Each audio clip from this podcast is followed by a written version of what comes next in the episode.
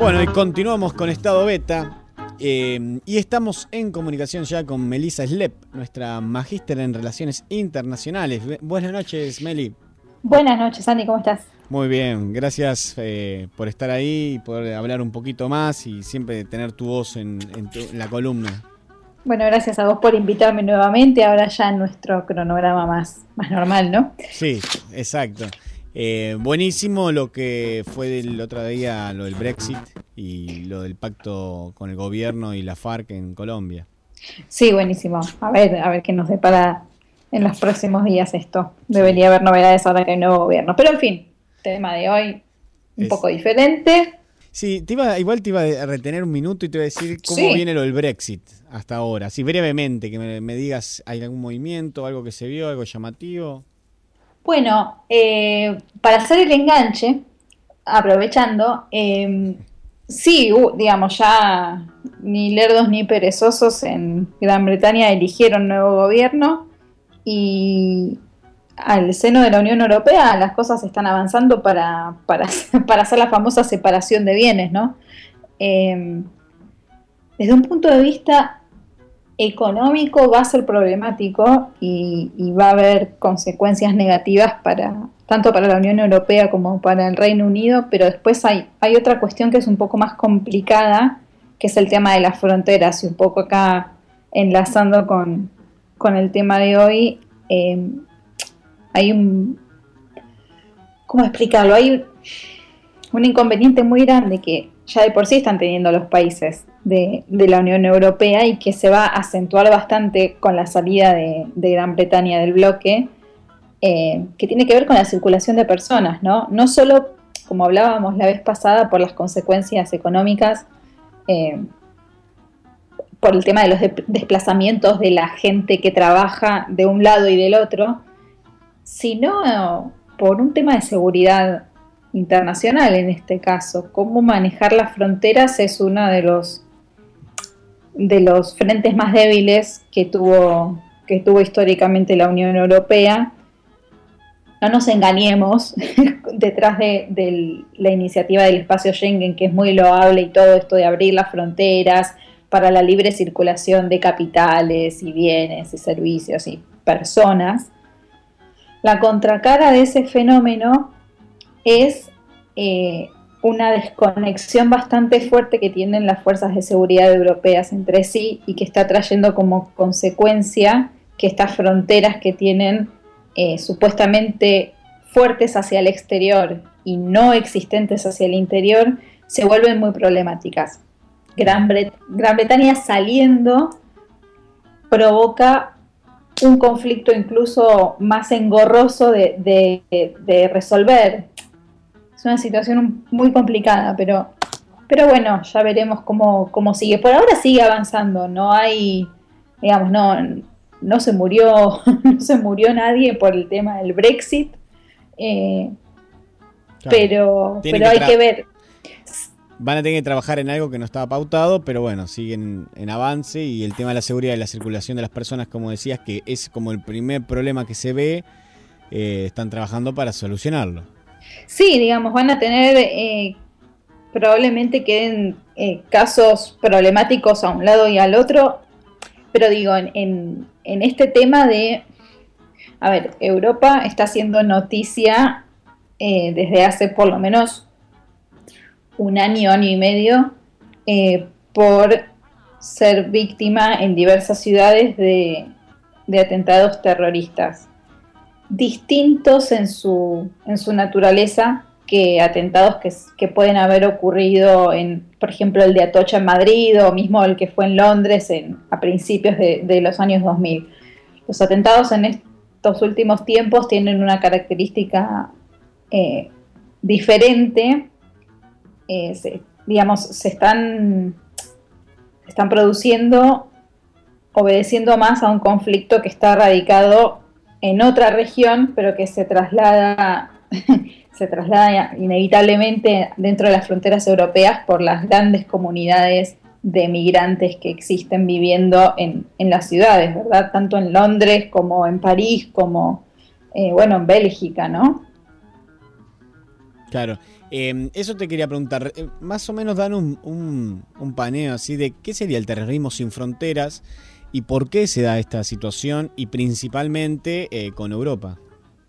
Claro, a ver, yo empecé a pensar esta columna eh, y mi foco central iba a ser Europa, un poco, un poco lo es, no tanto por ser víctima de estos atentados, digo, sino por, por decir, bueno, ¿qué está pasando? ¿Por, por qué está sucediendo eh, ahora? ¿Por qué no sucedía antes? ¿Por qué está sucediendo de esta manera, verdad? ¿Cómo es que este conflicto que aparentemente pareciera ajeno está ocurriendo en este suelo?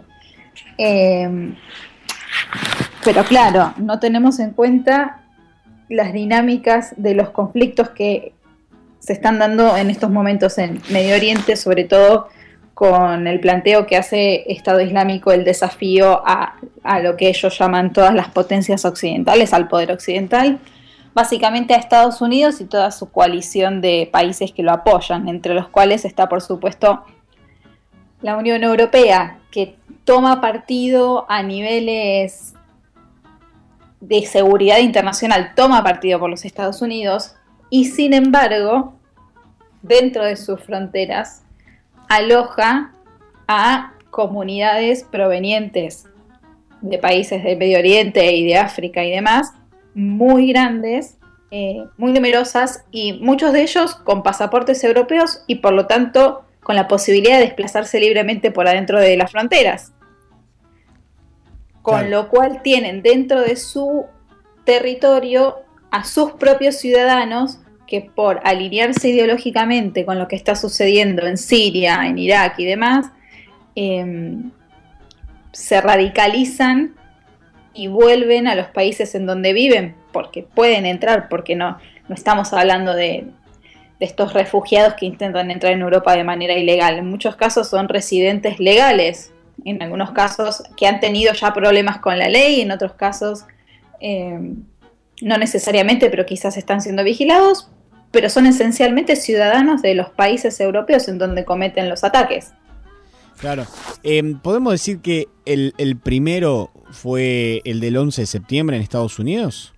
Sí, bueno, definitivamente eh, el ataque de las Torres Gemelas inaugura una nueva era en política internacional en donde se inscriben eh, esta ola de, atentados terroristas que, que, se vienen dando en los últimos años. Son consecuencias eh, directas de ese movimiento que implicó en el orden internacional la toma de posición de Estados Unidos frente a, a lo que fue un ataque en su propia tierra, ¿no?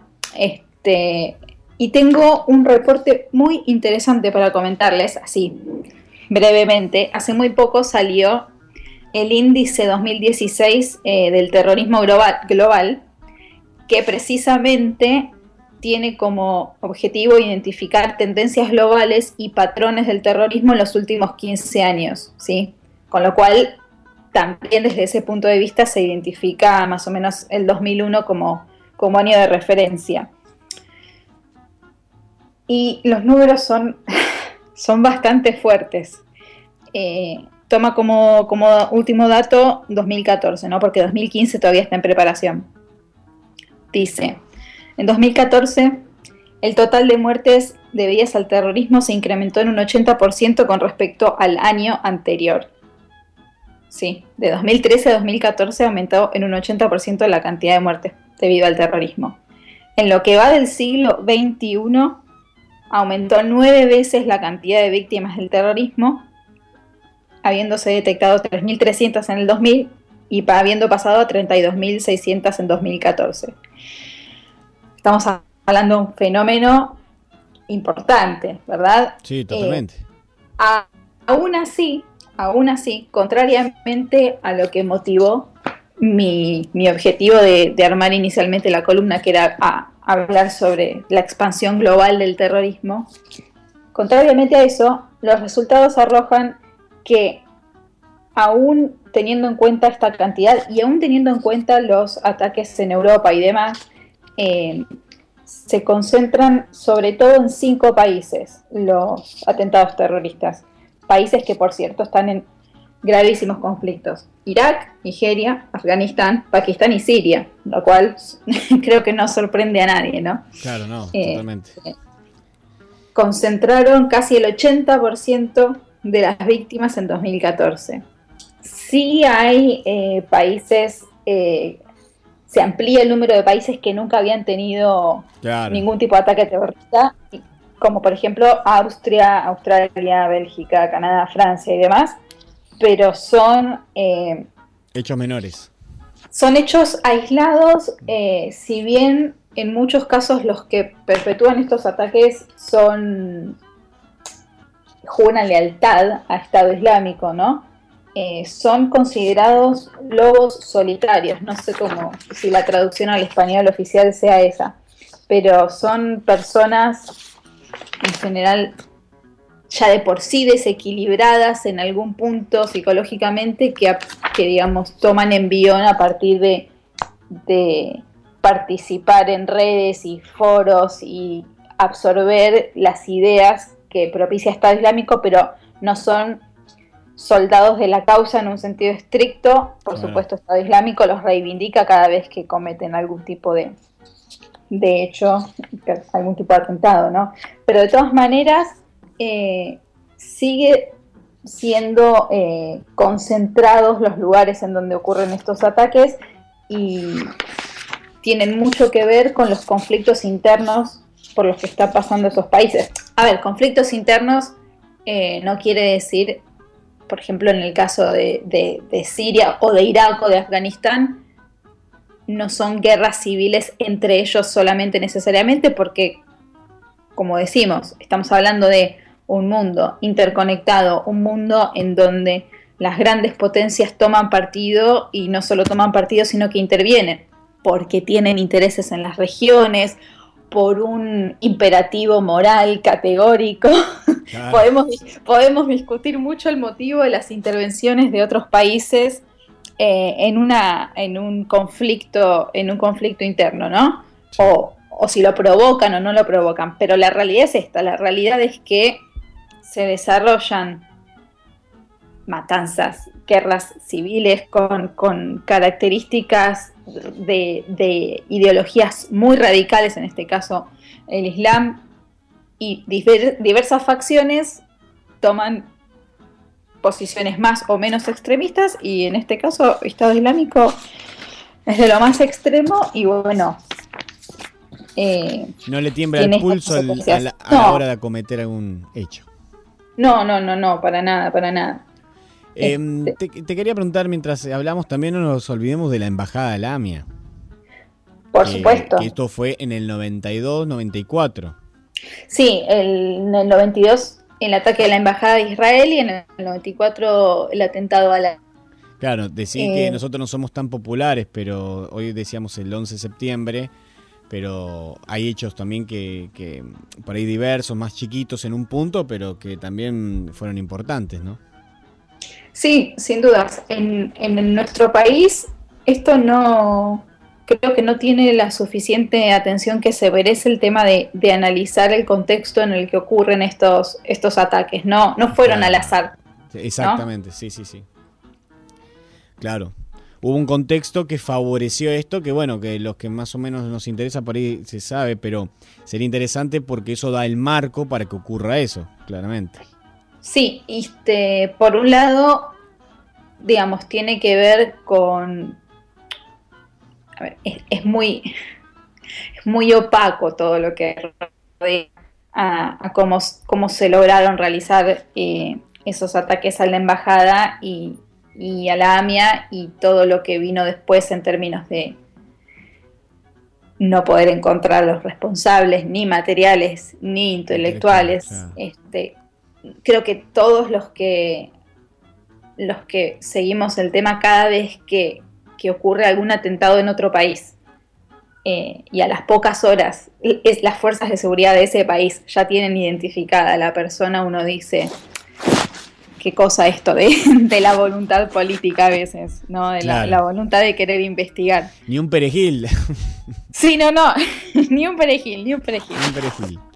Pero, pero bueno, también el hecho de que hayan ocurrido esos atentados en nuestro país, eh, no solo el contexto internacional en el que ocurren y, lo que Argentina, cómo Argentina se posicionó internacionalmente durante esos años, tiene que ver, sino también nos sirve como una lección que quizás deberíamos retomar ahora que se aproxima un evento de características tan multitudinarias como las Olimpiadas acá en nuestro país vecino, eh, en términos de seguridad de nuestras fronteras, ¿no?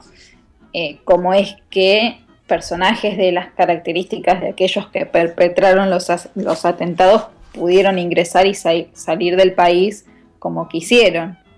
Este, Y cómo de, ese momento al día de hoy, yo no sé qué, qué, tanto hemos mejorado nuestros sistemas de vigilancia para evitar que estas cosas ocurran. Me atrevo a decir que bien la tecnología avanzó, eh, siendo que se capturan personajes extraños en países limítrofes, eh, creo que nuestras fronteras están tan porosas como siempre. Pero en fin, eh, un poco hablar de estos temas nos hace pensar que cuando hablamos de terrorismo, efectivamente no podemos decir que estamos exentos, no podemos decir que es un problema lejano. Nosotros más que nadie sabemos que no por estar alejados de la guerra, de, una guerra, estamos exentos de, la posibilidad de, ese conflicto, ¿no? Claro, aparte, mm, como decías, eh, recién vos hablado de los Juegos Olímpicos y se me venía la idea de que alguien acometa un atentado en, Brasil siendo de nacionalidad argentina, pero por ahí nativo de, de, algún país de estos que están en conflicto. Tranquilamente puede ocurrir y eso nos llevaría internamente a un conflicto en Latinoamérica con Brasil. Sí, eh, a ver, eh, acá no se trata de lo que un pasaporte indica que somos, sino de, las ideas, las ideas que circulan y cómo, cómo la, el germen de radicalización puede estar en cualquier parte, porque en realidad, eh, si bien hay ciertas condiciones, este reporte que yo tengo acá establece ciertas condiciones eh, de caldo de cultivo del terrorismo, lo que tiene nuestro mundo globalizado y la circulación de las comunicaciones es que cualquiera que tenga el más mínimo delirio puede encontrar en internet una comunidad de delirantes como él. Y delirante puede haber en cualquier parte, digamos. Totalmente. Hola, Mel, ¿cómo estás? Hola, ¿se escucha? Sí, se escucha. Eh, te hago una, una, pregunta un poco hablando de esto. Eh, vos venís hablando de un perfil, digamos, desde un punto de vista mm, más bien psicológico, individual, pero ¿cuáles serían las causas, eh, o si hay, o bueno, cuáles te parecen que tienen que ver con las causas sociales de estos conflictos? Sí, no, por supuesto. Cuando yo me refería a cuestiones psicológicas, quiero decir, este este accionar que se viene detectando últimamente de, personas aisladas actuando, claro. actuando individualmente, pero en realidad eh, cuando se habla de, terrorismo, los análisis estadísticos identifican sobre todo dos tipos de factores que están asociados con actividad terrorista. El primero es la violencia política que proviene del Estado y la segunda es la existencia de un conflicto armado de mayor envergadura. Es decir, esos dos factores generan un ambiente violento que está directamente relacionado con el surgimiento de, de, actividad terrorista. Llámese grupos terroristas, llámese radicalización de ideologías que de por sí ya son extremistas, porque, a ver, uno puede ser extremista ideológicamente, pero puede nunca llegar a a la práctica. Sí, ser un fanático, digamos, pero no pasar de ahí a lo Exacto. Pero eh, efectivamente estos dos factores que, digamos, la violencia institucionalizada y la presencia de un conflicto en el territorio generan, generan a estos grupos que pasen de, la ideología radical a la acción radical.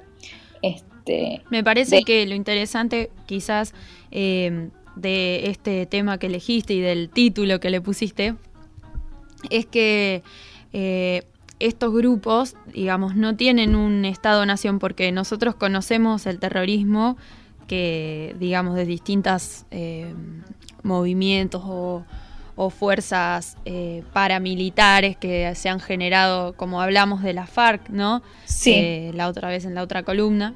Sí. Pero acá hay un problema mucho más grave que, que no tiene una, un lugar físico, digamos, no es una problemática tanto territorial o de soberanía, ¿no? No, totalmente. ¿Y cómo este, trabaja, digo, y, otra pregunta que se me ocurre es, ¿cómo trabaja em, la cooperación internacional o cuál es la situación en el campo, digamos, de la ONU o de las, ¿no? de estos organismos que nuclean estados para trabajar sobre el terrorismo? Bueno, es, complicado, por, no decir, por no decir menos. Em, para empezar, los, digamos, a nivel internacional, lo que se trata es de ahondar justamente en las causas, porque, porque hay un consenso generalizado acerca de que uno puede eh, pretender combatir armas con armas, pero en definitiva, si uno no va a las, a las raíces de por qué se origina el terrorismo, es una lucha sin fin Tal cual. Eh, en, digamos, en algunas lecturas que, estuve haciendo, eh, fue, algo, fue algo así lo que en Irlanda del Norte, que tuvo un conflicto terrorista importante hasta no hace mucho tiempo, en Irlanda del Norte eh, los, mismos, los mismos grupos, sí, paramilitares si se quiere, decidieron deponer las armas porque sabían que si no lo hacían el conflicto no tenía manera de terminar. Lo mismo pasó en Colombia.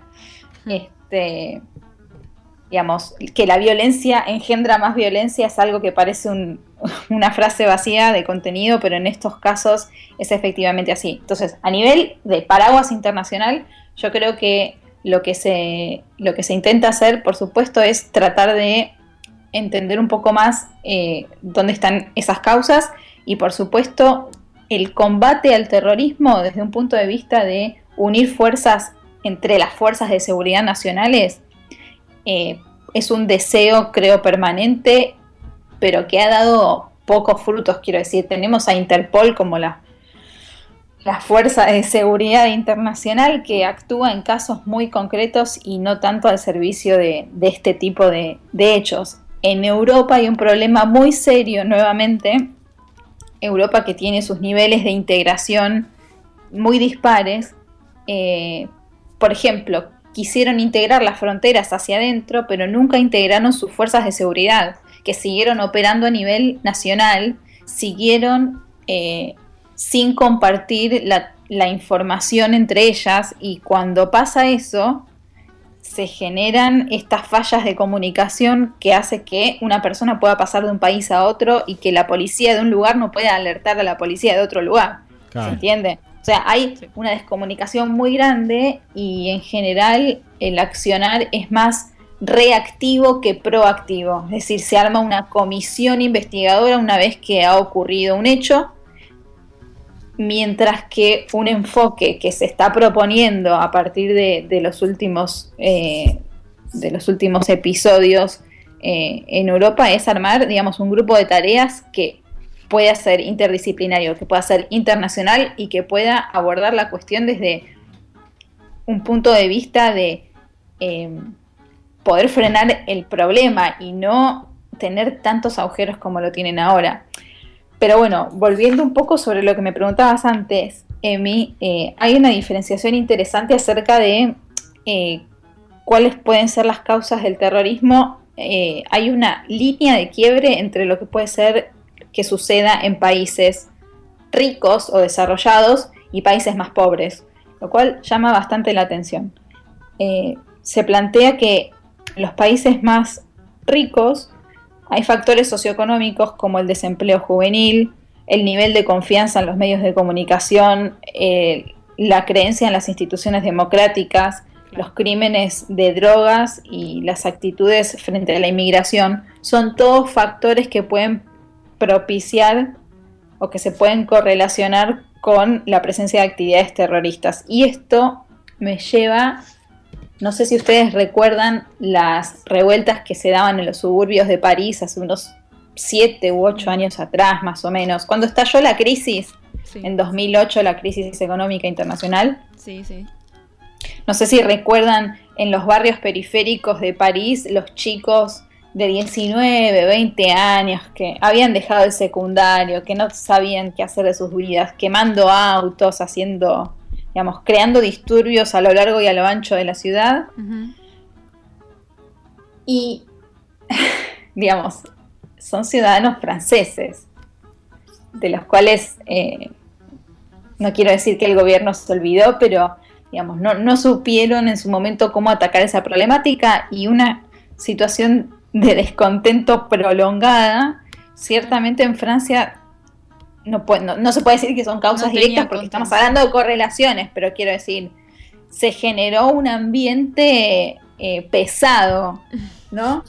Mientras, mientras que en otros países menos desarrollados o con, o digamos, más pobres, eh, sí tiene mucha incidencia la historia de conflictos armados que hayan ocurrido en el territorio, conflictos civiles dentro del país, corrupción y, paradójicamente, un ambiente eh, débil en cuanto a poder hacer negocios, ¿no? O sea, estados fallidos, básicamente. Meli, En- eh, tenemos que ir cerrando ya porque estamos pasado de la hora. Eh, Ay, estamos pasadísimos, Sí, tenés sí. razón. Perdoná, no, no, está bien, perdoná que, pero igual daba para hablar como siempre, eh, podemos hablar horas con, de este tema. Eh, pero bueno, lo dejamos para seguir eh, profundizando en la próxima, hicimos recién del Brexit, que hablamos un poco, o podemos hacer en la próxima columna, hablar un poquito más y redondear si quedó algo, pero igual me pareció que como siempre es clarísimo lo que transmití. Bueno, buenísimo. Sí, la redondeamos. les escribo, les escribo algo para, para el blog, así seguimos la discusión ahí. Y, como siempre, detrás de, de cualquier fenómeno internacional siempre hay múltiples causas que vale la pena seguir analizando, ¿no? Sí, Así que, Totalmente. Eh, sí, y estos datos que estabas tirando hoy también están buenos, que hoy nos comentabas de para poner en el informe de cómo fue creciendo la cantidad de víctimas y los países que son los que más tienen. dale, buenísimo. Después se los paso así, así lo pueden compartir, porque es un documento que está en internet, así que es- se los paso para que lo tengan. Dale, te mandamos un abrazo como siempre y gracias por participar y por estar hasta esta hora hablando con nosotros. no, gracias a ustedes, chicos. Les mando un beso. Dale, un beso para vos también.